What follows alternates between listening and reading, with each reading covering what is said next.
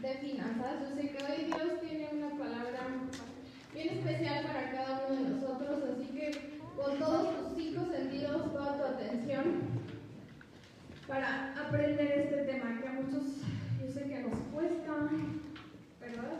Entonces, hoy los dejo con el hombre más guapo de este planeta Tierra, que es mi señor esposo. y que Dios te hable mucho. Uh, gracias. amor. Híjole. Mira, qué, qué, qué, padre Qué padre. Pero qué padre que ahorita, después de, pedir las ofrendas, viene una plática de finanzas. ¿Alguien necesita plática de finanzas en este tiempo? ¿Sabes? Yo, le preguntaba a Dios, Señor, ¿quieres que les des algo? Y esto de la, de la plática de finanzas ya venía como, dos meses atrás que me diciendo, una de finanzas, una de finanzas. Bueno, pues, pues danos sabiduría, ¿no? Y sabes, no sé si es casualidad o, o si se Fer, la neta es que sí necesitamos un tema de... ¿Alguien necesita un tema de finanzas aquí? ¿Sí, verdad? Bueno, y te voy a decir algo, fíjate. La, esta pandemia llegó de repente. O sea, de repente llegó, te voy a contar en mi área de chamba.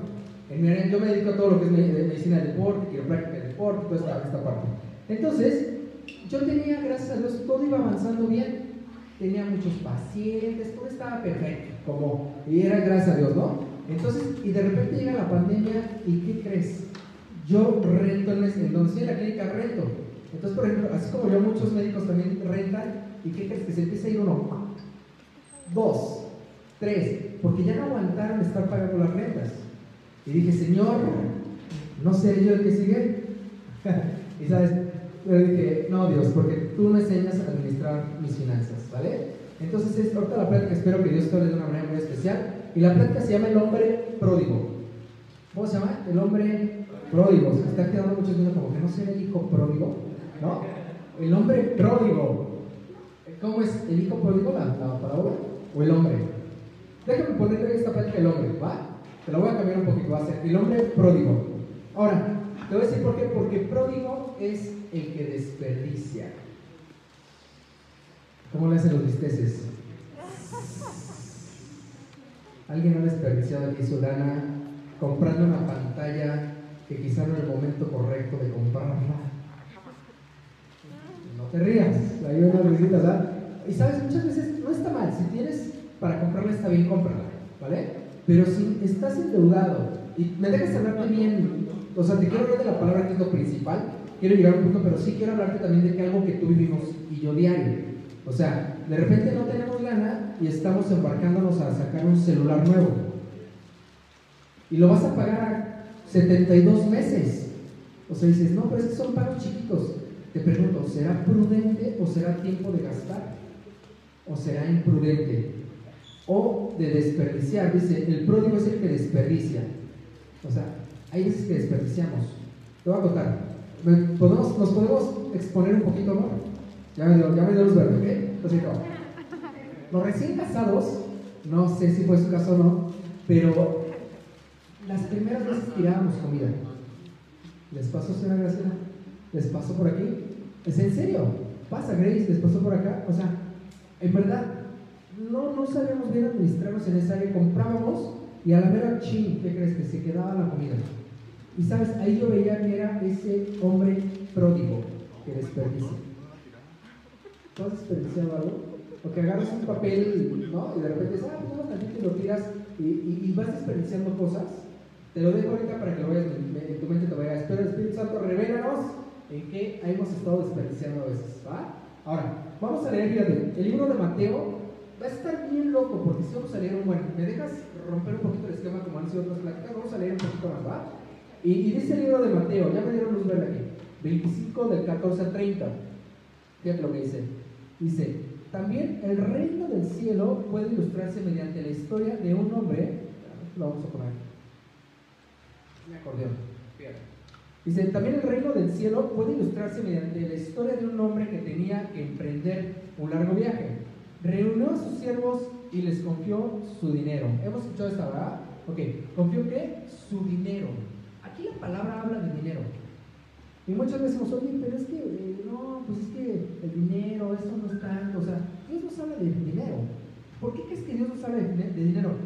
Porque el tema del dinero también es un tema espiritual. Es un tema espiritual la lana, en serio, ¿eh? Habla de ricos, habla de pobres, y aquí está hablando de dinero, ¿va? Entonces dice que, que confió su dinero mientras estuviera ausente.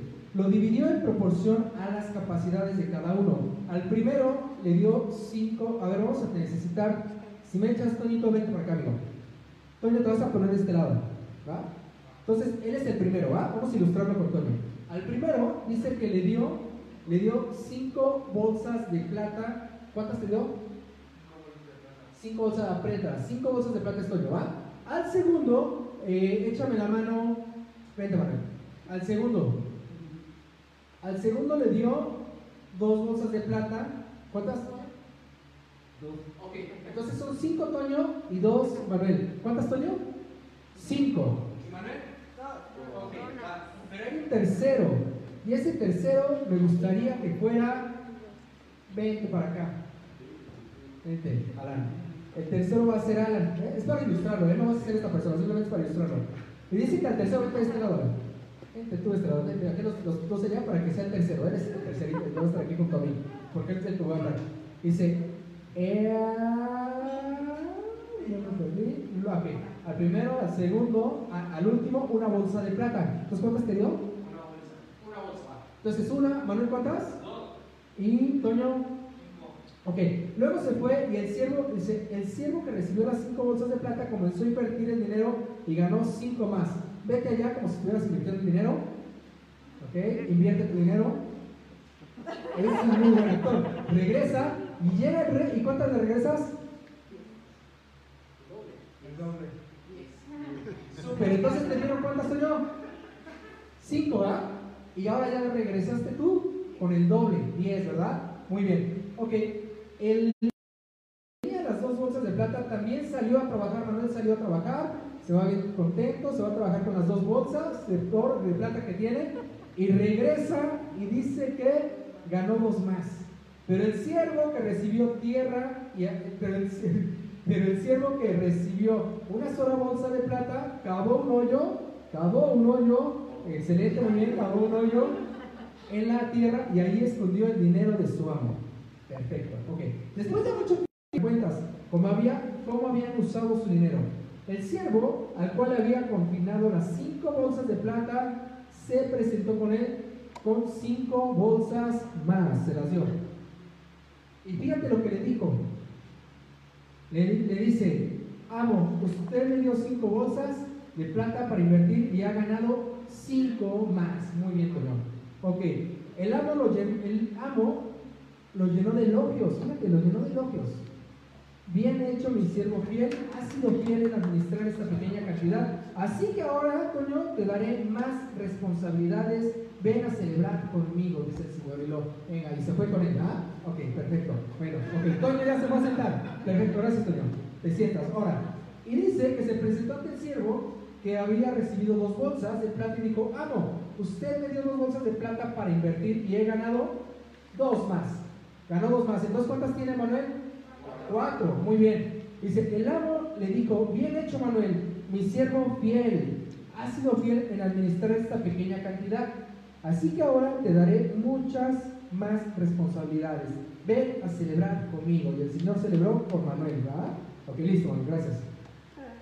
Y dice, ok, por último se presentó el siervo que tenía una sola bolsa de plata y dijo, amo, yo sabía que usted era hombre bre- severo que cosecha lo que no sembró y recoge las cosechas que no cultivó. Tenía miedo de perder su dinero, así que lo escondió en la tierra. Mire, aquí está su dinero de vuelta. Y le regresó, donde se enterró, muy bien, y le regresó una, ¿verdad? Y ya estamos terminando. Voy a leer, pero quiero ilustrártelo. Es importante esto. Pero el amo le respondió, siervo perverso y perezoso. Si sabías que cosechaba lo que no sembré y recogía lo que no cultivé, ¿por qué no depositaste mi dinero en el banco? Al menos hubiera podido obtener algún interés de él. Entonces ordenó, quítele el dinero a este siervo y déselo al que tiene 10 bolsas de plata. ¿Cuál- ¿Quién tenía 10 bolsas de plata? Toño, ¿verdad? Ok, el que tenía más. Ok, a los que usan bien lo que se les da, se les dará aún más y tendrán en abundancia. pero los que no hacen nada se les quitará aún lo poco que tienen. Muchas gracias. Muchas gracias. Se les quitará aún lo poco. Ahora bien, arrojen a este siervo inútil a la oscuridad de afuera, donde habrá llanto y rechinar de dientes. Qué fuerte, ¿verdad? Ok. Aquí hay muchos que trabajamos, ¿verdad? Muchos creo que todos trabajamos. Y si no, también va a ser esta plática para los que trabajamos, para los que no trabajamos. Ok. Si tú trabajas todo el día, o tu familiar o alguien, dices, ah, llegó la quincena, llegó la semana, llegó el mes, llegó el día, como tú ganes. Dices, oye, qué padre, ¿no? Eres digno de, esa recompensa, de ese dinero porque trabajaste. Pero te gustaría que ¿qué pensarías de alguien que está echado todo el tiempo? Y aquí dice la palabra. Fíjate esto, ¿eh? esto es bien fuerte, pero es real. Dice, siervo perverso y perezoso. ¿Qué hizo este siervo? Escondió dinero, ¿verdad? Escondió ese dinero. ¿Por qué? Dijo conmigo, por perezoso, ¿verdad? Entonces, y ese perezoso que tenía que multiplicar, fue muy perezoso, no lo multiplicó y por la pereza de no multiplicar lo que Dios te da, ese perezoso se fue a un rechinar de dientes y allá afuera en lo oscuro.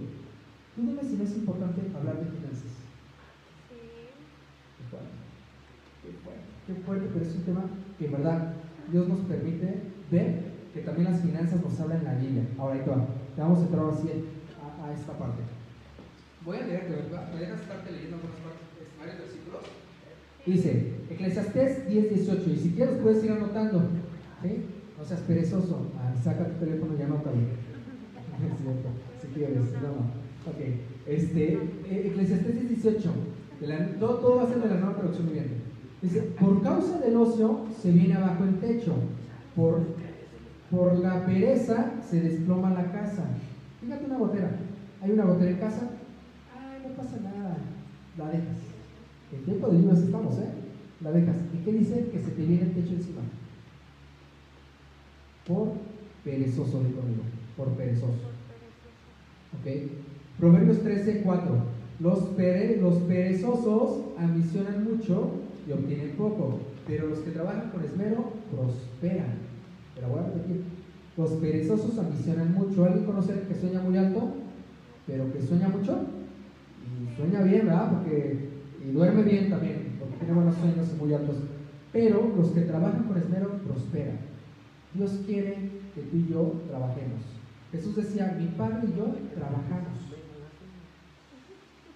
Estamos buenos para levantar las manos, pero para adorar al Padre, pero las cruzamos muchas veces para trabajar. Está fuerte. Pero sí hay que adorar a Dios, pero también hay que trabajar. Aquí nos enseña que, que no hay que ser perezosos, porque esto nos va a llevar a la pobreza. ¿eh? Dice Proverbios 10, 4. Los perezosos pronto que se empobrecen. Fíjate esto. ¿Tú crees que Dios nos quiere, quiere que seamos pobres? ¿Alguien quiere, mira, si quisiera Dios que fuéramos pobres, ¿tú crees que Dios querría que lleváramos a nuestros hijos a la escuela? No. Dios quiere que vayan a, su escuela, a su escuela para que les vaya bien, para que aprendan, ¿A alguien le gustaría que su hijo fuera pobre? ¿Que tu familia fuera pobre? Aquí está hablándote cómo puedes llegar a ser pobre. O cómo no puedes ser pobre. Está fuerte. Dice, los perezosos pronto se empobrecen, los que se esfuerzan en su trabajo se hacen ricos. ¿Vale? Dios quiere que te vaya bien. Dios quiere que seas próspero. Es que no es una, no estás hablando de prosperidad y todo ese rollo, la nueva era, eso no, en el caso, estoy hablando de la palabra así estoy hablando. Porque yo digo, Dios, dame una palabra que te anime. En verdad, porque para malas, para malas, para malas noticias allá hay muchas. Aquí quiero que valga la pena que cuando vengamos salgas motivado eh, con ese en mitad de semana y en verdad va a ser un mes de diferentes pláticas de finanzas, va a estar padre. Entonces no te las pierdas, porque cada quien yo creo que te va a dar Dios una palabra padre, muy especial para ti, donde digas, a voy a poner esto en práctica. ¿Va? A la siguiente, bien. Ahora sí vamos a leer Proverbios 6, del 6 al 11. Ese sí te lo voy a leer aquí. ¿Quieres sacar tu Biblia? no, seamos, no seamos perezosos y sacamos nuestra Biblia con nuestro teléfono y dice, ahí está, 6, ajá, Proverbios 6 del 6 al 11 dice, tú holgazán aprende una lección de las hormigas, Fíjate esto. Aprende de lo que hacen y hazte sabio. A pesar de que no tienen príncipe, ni gobernador, ni líder que las haga trabajar. O sea, las hormigas no tienen jefe, ¿verdad? No tienen jefe. Dice, se esfuerzan todo el verano juntando alimento para el invierno. Pero tú, holgazán, ¿hasta cuándo seguirás durmiendo? ¿Cuándo despertarás? Un rato más de sueño, una breve siesta, un pequeño descanso cruzado de brazos, entonces la pobreza te asaltará como un bandido, la escasez te atacará como un ladrón armado. qué fuerte, pero es la palabra, yo no te lo digo, ¿eh? Te lo estoy aquí, te lo dice, nos lo dice aquí. Un rato más de sueño, una breve siesta. Ay, Fer, ¿qué tanto es tantito que me eche un PlayStation, que me eche una serie? Y ya luego trabajo. ¿Qué tanto es tantito que me eche una, una, una dormidita de dos horas en la tarde? No pasa nada, duerme, puedes descansar. Pero si lo empiezas a hacer después de 21 días se vuelve un hábito. Si esa siestecita la empiezas a hacer un hábito, te va a venir como un ladrón la escasez y la pobreza. Está fuerte, pero aquí lo dice. ¡Ay, qué fuerte! Entonces, esfuerza, fíjate, las hormigas se esfuerzan todo el verano, siembran, y conmigo, siembra, siembra, fíjate esto. Me encanta esta parte, la dije una vez. Dios, cuando creó todo, creó las manzanas y creó los frutos con semilla. ¿verdad? Si siembras aguacate, ¿qué cosechamos? Una vez Pato se lo aprendí cuando dijo la ley de la semilla cosecha, pues aguacate, ¿verdad? Lo entendí muy bien con Pato. si siembras, este, ¿qué te gusta? Duraznos, pues es obvio que duraznos, porque es una ley, es una ley. Entonces, ¿qué pasa? Si tú siembras trabajo, vas a cosechar ingresos. Esa es una ley. Esa es una ley. Tú vas a cosechar ingresos. Pero si siembras flojera, no vas a cosechar ingresos y vas a cosechar pobreza. ¿Dónde estás metiendo tu tiempo hoy? En verdad, lo que te voy a animar es a que tengas una, hagas una introspección y digas, neta, me estoy pasando de lanza, me estoy echando buenas series. O sea, neta, me estoy pasando de lanza. O sea, en vez de estar levantando a las 6 de la mañana, a las 11, debería levantarme más temprano y empezar a hacer lo que me toca hacer. Te voy a contar algo bien padre. Me tocó una vez, este, eh, ¿alguien le gusta el hexatlón aquí? Me gustaba mucho el hexatlón. Y hay una paciente que estaba en hexatlón, se llamaba Sudequi Rodríguez, se llama, y bien buena onda. Entonces me dice, oye, Fer, me dice Doc, dice, oiga Doc, me habla de usted, porque ya me ve viejón, ¿verdad? Y agarra y me dice, este, oiga Doc, y digo, ¿qué pasó Sudequi? Dice, dice, debería hacer algo.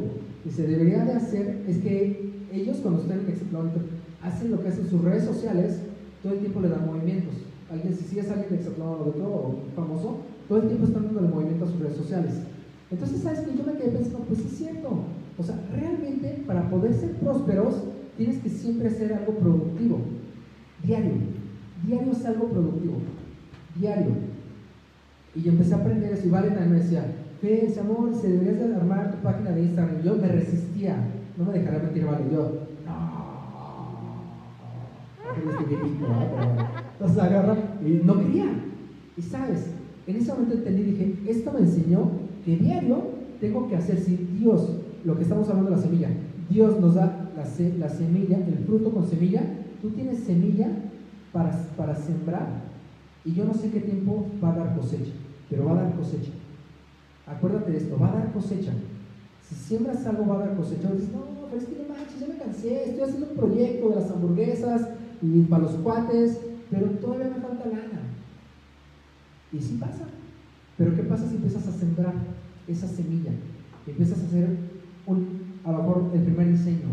Empiezas a hacer a lo mejor digas, oye, voy a comprar un sartén para esas hamburguesas. Voy a, o sea, no sé. Y te digo una cosa, eso poquito suma, todo suma. Dios depositó en ti, es más, tan solo cuando, cuando, cuando tenemos hijos, cuando nacemos, ¿no? Dios depositó una semilla en la mujer, Dios depositó una semilla en el hombre, ¿para qué? Para que diera fruto a un bebé. Igual, hoy te animo, fíjate, que el bebé llegará, en, llega, llega nueve meses, un poquito antes, pero es un proceso. A veces, imagínate que llega la embarazada, no, ya, los que nazca, pues mira, ya me embaracé hace tres meses, supe que embarazada, ya que nazca. No, es un proceso y así somos, somos desesperados. Hoy te animo a que perseveres y que siembres esa semilla. ¿Qué vas a sembrar hoy? ¿Vas a sembrar levantarte a las 11 de la mañana esa pereza te va a llevar a la pobreza. Di conmigo, la pereza te va a llevar a la pobreza. Y yo quiero riqueza. ¿Cómo? La pobreza va a llevar a la riqueza, pero yo quiero riqueza. ¿Ok? Parece trabalenguas, ¿verdad? Pero, pero es importante este tema. en verdad te animo a que por favor me dan ganas de darte unas cachetadas guajoloteras si te levantas a las 11 de la mañana. Decirte, reacciona. O sea, tienes mucho potencial para dar. Tienes mucho. En verdad tienes tanto. No pierdas lo mejor. Tenemos juventud. No te la pierdas. Tienes fuerza. Tienes salud. Tienes mucho, en verdad. Te animo a que, en verdad, esos sueños, dice Dios, anda y haz todo lo que está en tu corazón porque yo estoy contigo. ¿Qué vas a hacer? Yo estoy contigo.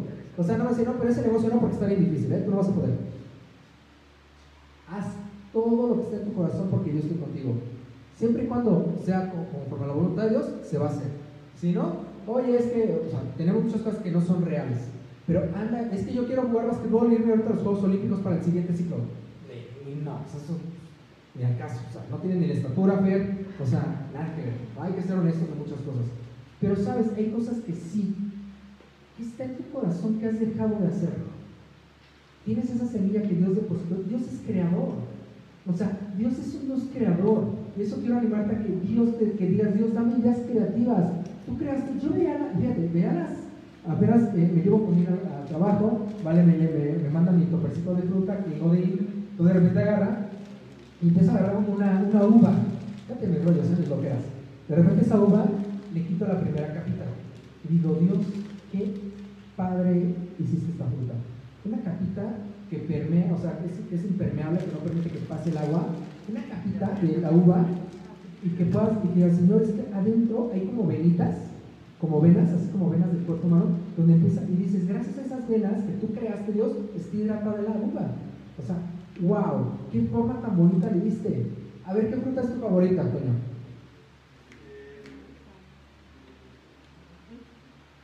El mamey. Ok, no es cierto.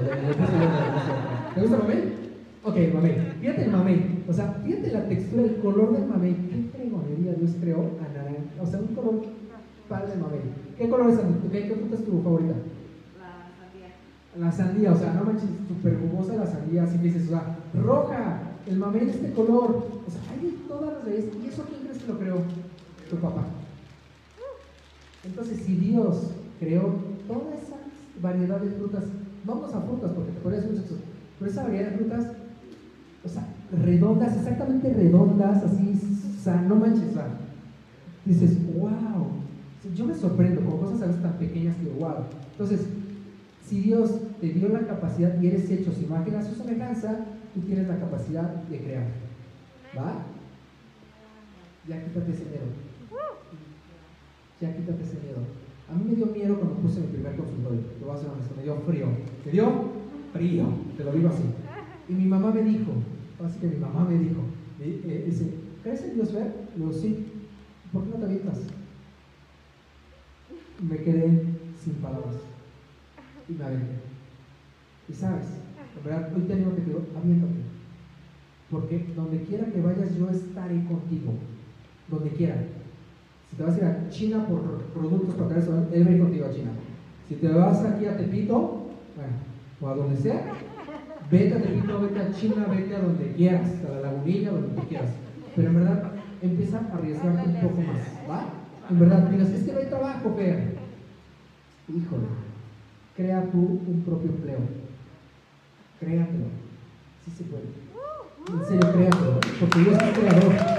Entonces, si Dios es creador, tienes la capacidad de crear. Tienes la capacidad de crear. Por favor, en serio, anímate. ¿Va? Ok. Ok, no podemos evitar la crisis, pero podemos evitar la pobreza. Eso sí es importante. No puedes evitar la crisis, pero puedes evitar la pobreza. La crisis nos une a todos. Fíjate, checa tu chamarra ahí. Es más, aquí está delante de ti si tienes confianza. O chécate tu chamarra, o chécate, saca tu celular, checa tus tenis, checa tu reloj, checa lo que quieras. ¿Qué dice ahí? ¿Made qué? Made in China. Entonces tú al comprar esa playera estás siendo productivo para China. La economía nos une a todos, ¿ok? Entonces, o sea, si fue una pandemia, sí, pues, la crisis llegó, pero podemos evitar la pobreza. Y aquí la palabra no es cómo evitarla. Así que levántate ya más temprano y empieza a dar un pasito siempre. Ese es el consejo que te voy a dar, ¿verdad? Dios me ha ayudado mucho en esa parte. Eh, es decir, diario es algo productivo. Diario, una cosa que sea, una cosa. Una cosa es productiva diario y esa cosa diario y diario es como si diario estuvieras esa plantita y le echabas agua. Regresas. ¿Cuánto tiempo te llevó ser productivo ahí? Segundo día. Vuelves a ser productivo. Diario es algo productivo por tu negocio, o por tu sueño, o por tu trabajo, o donde quiera que vas a sembrar, ¿va? Diario, ese es un tip que, te, en verdad lleva, pero ¿va? Cuando das clases, fíjate, te quiero contar esta historia rápido. Espero que no, hay, no sé cómo voy en tiempo, ¿bien? Si me voy muy lento, me dicen, acá ya está diciendo que vamos bien, ok, gracias a gracias a Fíjate, cuando, da, cuando das clases, me, toca dar, luego he dado clases a nivel maestría, ¿no? Y dices, ay, qué, qué, payaso, nivel maestría. No, y te decir por qué. Porque ahí te das cuenta quién va a ser un buen trabajador o quién no. Cuando das clases, dices, este parte sí le, le muy bien en la vida. O te das cuenta de que, hijo, este parte de que, pues nada más está por el papelito, ¿no? Y como maestro te das cuenta, estás como alumno, nos damos cuenta. ¿Quién sí la va a armar y quién la neta no la va a armar? Hay cuates que son muy inteligentes. Que, es más, te digo, tengo cuates en la universidad que en verdad, híjole, no me tienes que aprenderte muchas cosas, ¿verdad? Muchas terminología bien rara, pero bueno, te la aprendes. Y de repente hay un chavito que se aprendía todo de memoria. Y la igualito así, dice, este tipo tiene memoria de fotografía, porque es imposible aprenderse tanto, ¿no? No sé si tú eres así, yo era machetero, te voy a ser honesto, yo tenía que entenderle, ya que lo entendía, lo hacía, ¿va? Entonces de repente este cuate, pero fíjate, nos damos cuenta que hay gente que es muy buena para eso, pero hay gente que es muy, muy inteligente, pero hay gente que tiene una buena actitud. En donde estuve trabajando en un servicio médico, corrieron a varios doctores. ¿Y a quién crees que son los primeros que se llevaron? A los de mala actitud. Eran buenos. Y con estos brothers, mejor recortémoslo, porque están afectando todo el entorno. Y dejaban a los que tenían buena actitud. Y hablando de buena actitud, le dije, vale, esto se los quiero platicar un día. cuando nos casamos, Vale y yo, fuimos, nos fuimos de luna de miel a un hotel muy fifi, ¿no? Entonces de repente agarraba, ya, vamos a ir acá, y de repente había un chavo. Fíjate, este está padrísimo y te lo quiero quedar porque quiero que, que, te valga la pena. Y el chavo, entramos a un café, llegamos al café y está el chavo, hola, ¿cómo se llaman? No, pues que y tú no, que vale, ¿qué, qué vas a llevar, Fer? No, pues tanto, ¿qué vas a llevar, vale? Va, pasó. Súper rico el café, bien atendidos y todo. Segundo día, nos fuimos a cenar y soy bien cafetero. Ya íbamos caminando ahí y de repente estaba el chavo del café, no te miento, estaba así. Así. Y yo dije, no manches, este Y agarro y digo, vamos por un café, sí, vamos por un café. Entramos por la puerta. No sé, hola, ¿cómo están? Qué bueno verlos. Y agarra y vale dice, vale, ya sé, ¿vas a querer lo de ayer un té con dos de stevia? Actitud. Actitud. ¿Sabes? Ese chavo no le importaba si íbamos con tenis rotos, si llegaba uno con tenis de oro, no le importaba. Él siempre tenía buena actitud con todas las personas. ¿Y sabes cuánta gente llegaba con él? Al siguiente día fuimos en la, noche y le cambiaron el horario. Fuimos solamente porque su actitud nos hacía sentir bien. Y no era cristiano, imagínate. Imagínate si hubiera sido cristiano, wow. Y por esa mala actitud también corrieron a varios médicos que conozco.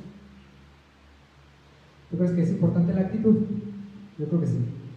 En el área laboral es muy importante qué actitud estás teniendo. Pero vamos a seguir, ¿va? No me quiero parar aquí. Ok. Ok. Te traje unos puntos. Primero, paso número, bueno, punto número uno, como para tener una batería aquí, pero pues bueno, están y por allá. Ok, punto número uno, ok, no menosprecies tu trabajo. ¿Va? En verdad, dale gracias a Dios que tienes trabajo.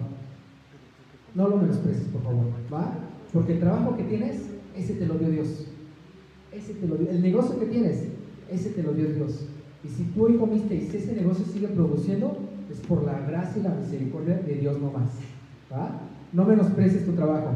Fíjate, no menosprecies al cliente por más pequeño que sea. Estoy leyendo un libro de este cuate que se llama, es, el libro, aquí lo anoté, está padre, se llama El negociador de Elías Ayub. ¿Han escuchado este cuate que es un empresario? Entonces, eh, es un cuate, es un tipo que no menosprecia, tiene negocios chonchos, pero tampoco menosprecia negocios chiquitos.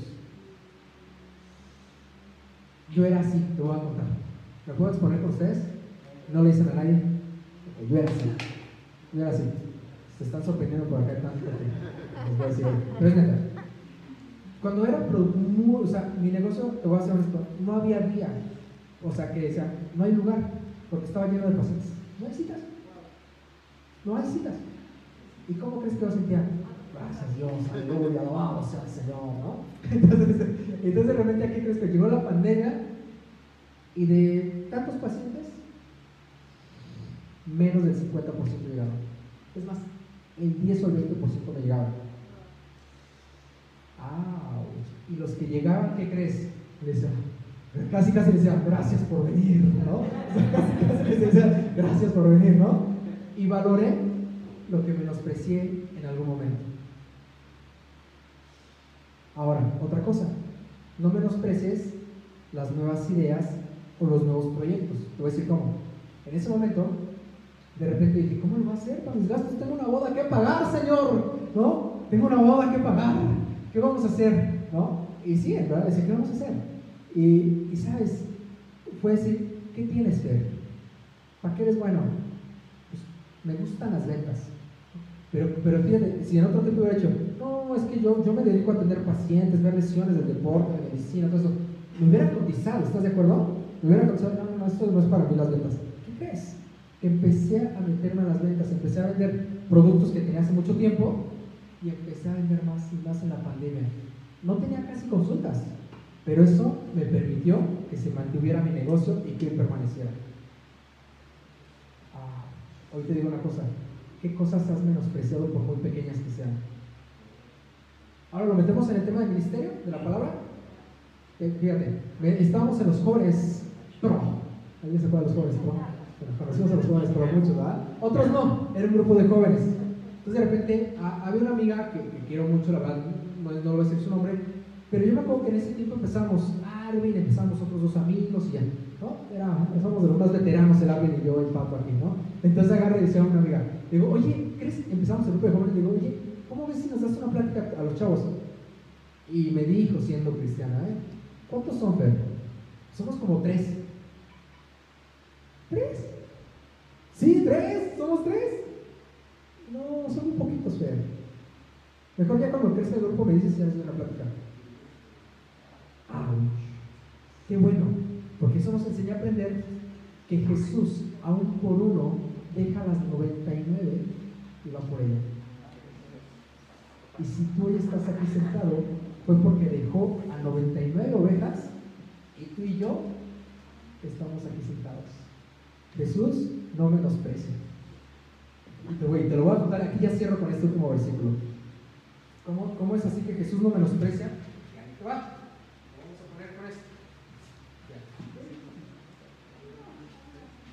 En este te lo voy a poner, me encanta este. Fíjate, Mateo 14, 20. Cuando Jesús alimentó, ¿cuántos alimentó a 5 mil? Jesús. ¿Quién dice que 5 mil? Levanta tu mano.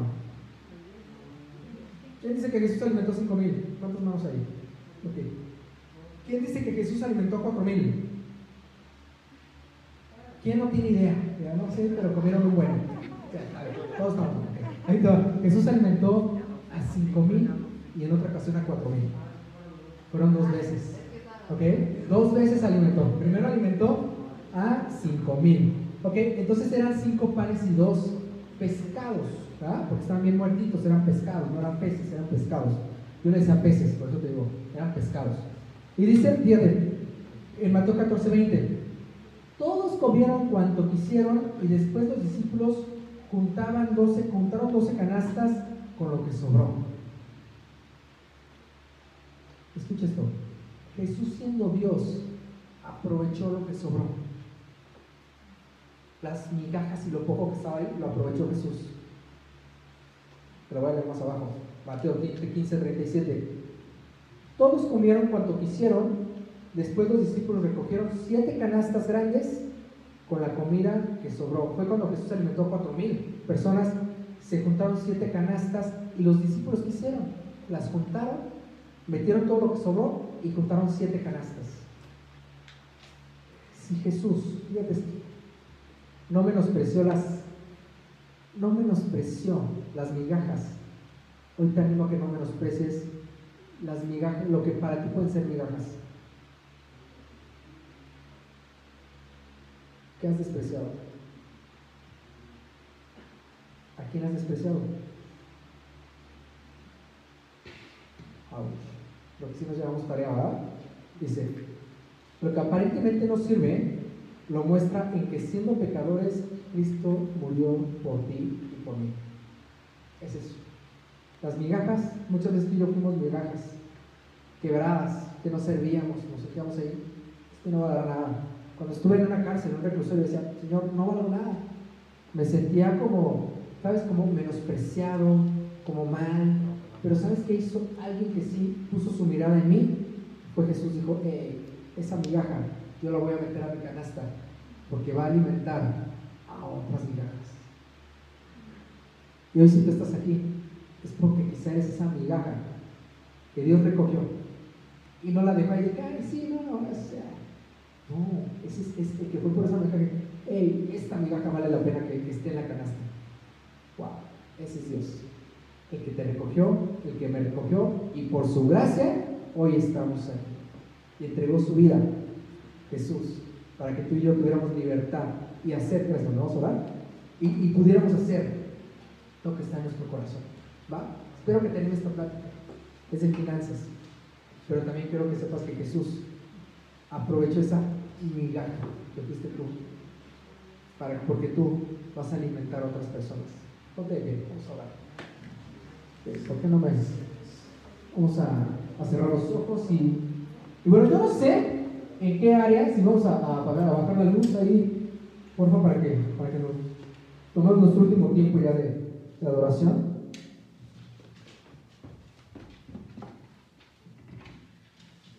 Ya estamos terminando, ¿eh? Dos minutos ya para que, unos minutitos ya para Y te voy a retar algo entonces. Fíjate, la plática se llamó El hombre pródigo. Pródigo es el que desperdicia. Aquí nos enseña Dios que Él no desperdició nada. Nada desperdició Jesús. Ahora, te pregunto a ti, haz una introspección ahí. ¿Qué he desperdiciado? ¿He desperdiciado mi tiempo? ¿He desperdiciado mi tiempo en redes sociales? ¿He desperdiciado mi juventud para servirte con todo mi amor? ¿Qué has desperdiciado hoy? ¿He desperdiciado mi dinero? ¿He desperdiciado? ¿He gastado donde no tenía que gastar? ¿qué harías desgastado? Porque la plática es como el hijo pródigo, sí, el que, el que malgastó, el que, el que. Pero también muchas veces como jóvenes malgastamos, malgastamos el tiempo, malgastamos nuestra salud.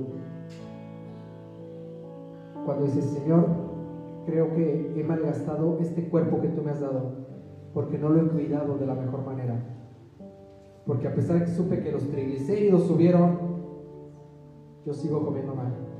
Perdóname. ¿Qué, qué es malgastado? Es, introspectivo, esto es personal. Y hoy te animo, joven, a que no malgastes tu tiempo. No malgastes los mejores años de tu vida. Que sean para quien sí vale la pena, para Dios. A Él valen la pena los años de, nuestras vidas, de nuestra vida. Esos son los años que valen la pena. Nuestro amor ¿verdad?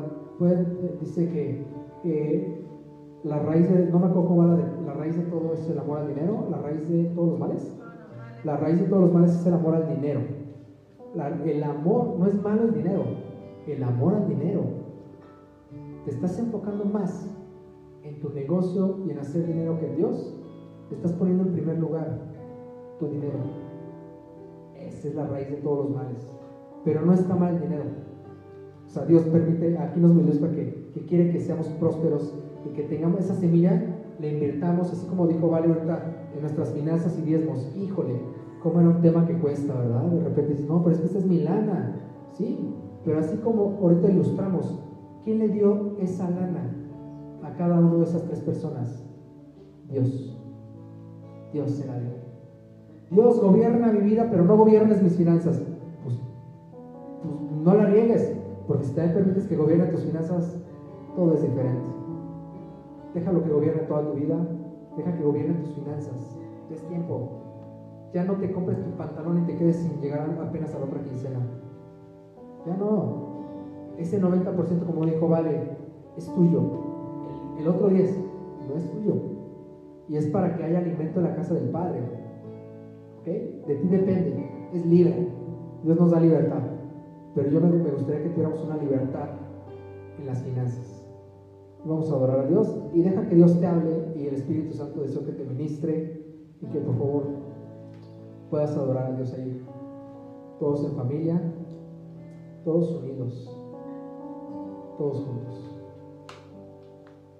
Cierra tus ojos y haz una introspección en qué áreas hay que hacer unos ajustes.